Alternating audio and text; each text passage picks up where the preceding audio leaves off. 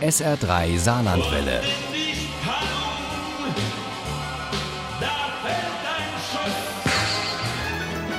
Der Krimi-Tipp.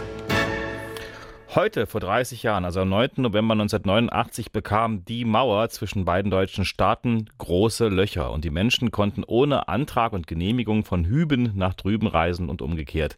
Das änderte das Leben vieler Menschen, auch in Lichtenfels, einem kleinen Dorf in Mecklenburg-Vorpommern. Dort spielt Der stumme Bruder, der neue Krimi von Claudia Rickel. Uli Wagner stellt uns Buch und Autorin vor. Ich kann mich gut an die Wende erinnern. Es passierten ja jeden Tag so viele neue aufregende Dinge. Sagt Claudia Riekel, die in Naumburg an der Saale aufgewachsen ist und im Herbst 89 gerade 17 war und kurz vor dem Abi stand.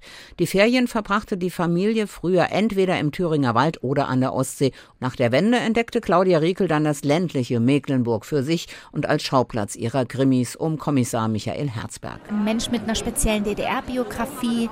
Diesmal ist er ähm, aktuell gerade beim Staatsschutz. Man hat ihn dorthin wegdelegiert, weil er seinen letzten Fall mit aller Konsequenz zu Ende verfolgt hat. Und das bedeutete eben auch, einen Kollegen einer schweren Straftat zu überführen. Der zweite Krimi um diesen eigenwilligen Kommissar, der in Bautzen einsaß und seine DDR-Geschichte auch lange nach der Wende noch als Bürde mit sich rumschleppte. Dieser zweite Riekel-Krimi beginnt nicht im Herbst 89, sondern im Mai 45 und damit, dass ein russischer Soldat eine junge Frau aus einem Fluss rettet. Frieda, mein kleiner Bruder, er ist noch im Fluss. Hol ihn raus.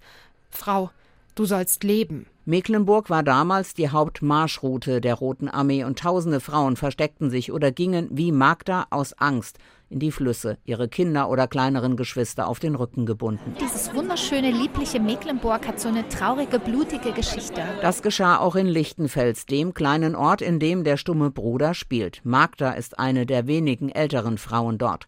Aber das ist nicht das einzige Trauma, das die alte Frau mit sich rumschleppt, wie wir am Ende dieses spannenden und geschichtsträchtigen Krimis wissen. In Lichtenfels ist zu DDR-Zeiten aus dem Gut der Schröters eine große LPG entstanden, in der viele Arbeit fanden.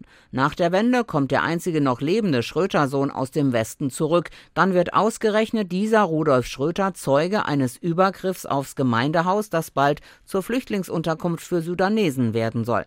Und Herzberg kommt ins Spiel, denn der ist ja inzwischen beim Staatsschutz. Herzberg muss also den Zeugen des Übergriffs befragen und als er dort ankommt, ist der Mann tot. Herzbergs Kollegen beim Staatsschutz freuen sich, dass der Neue mit dem Fall nicht weiterkommt. Sie blockieren ihn, als er aufdeckt, dass es da wohl eine Verbindung zum bekannten Rechtsextremisten Roy Blaskewitz gibt. Und sie lassen zu, dass der tote Schröter in Windeseile beerdigt wird, ohne dass Herzberg etwas davon erfährt. Aber der platzt gerade noch rechtzeitig in die Trauerfeier und schaut sich den aufgebahrten Toten genau an. Na bitte. Oben am Hals des Toten lugte ein bräunlicher Fleck aus der Halsbinde. Herzberg stieß den verblüfften Hans Drewitz an, deutete auf die Stelle. Was geht hier vor? Fragte Reichenbecher, Rudolf Schröters Anwalt.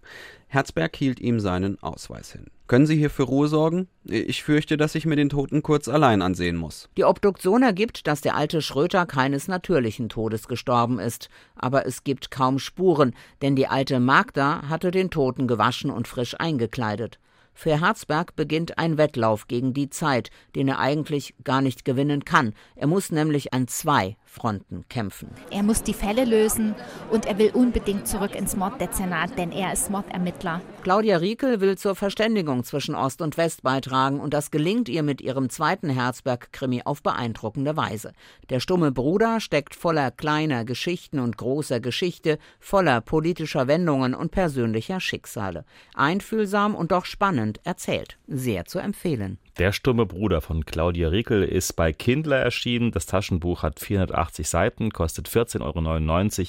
Das E-Book gibt's für 9,99 Euro. Ohne Krimi geht die Mimi nie ins Bett. Für Mimi und andere Krimi-Fans. SR3 Saarlandwelle. Hören, was ein Land fühlt.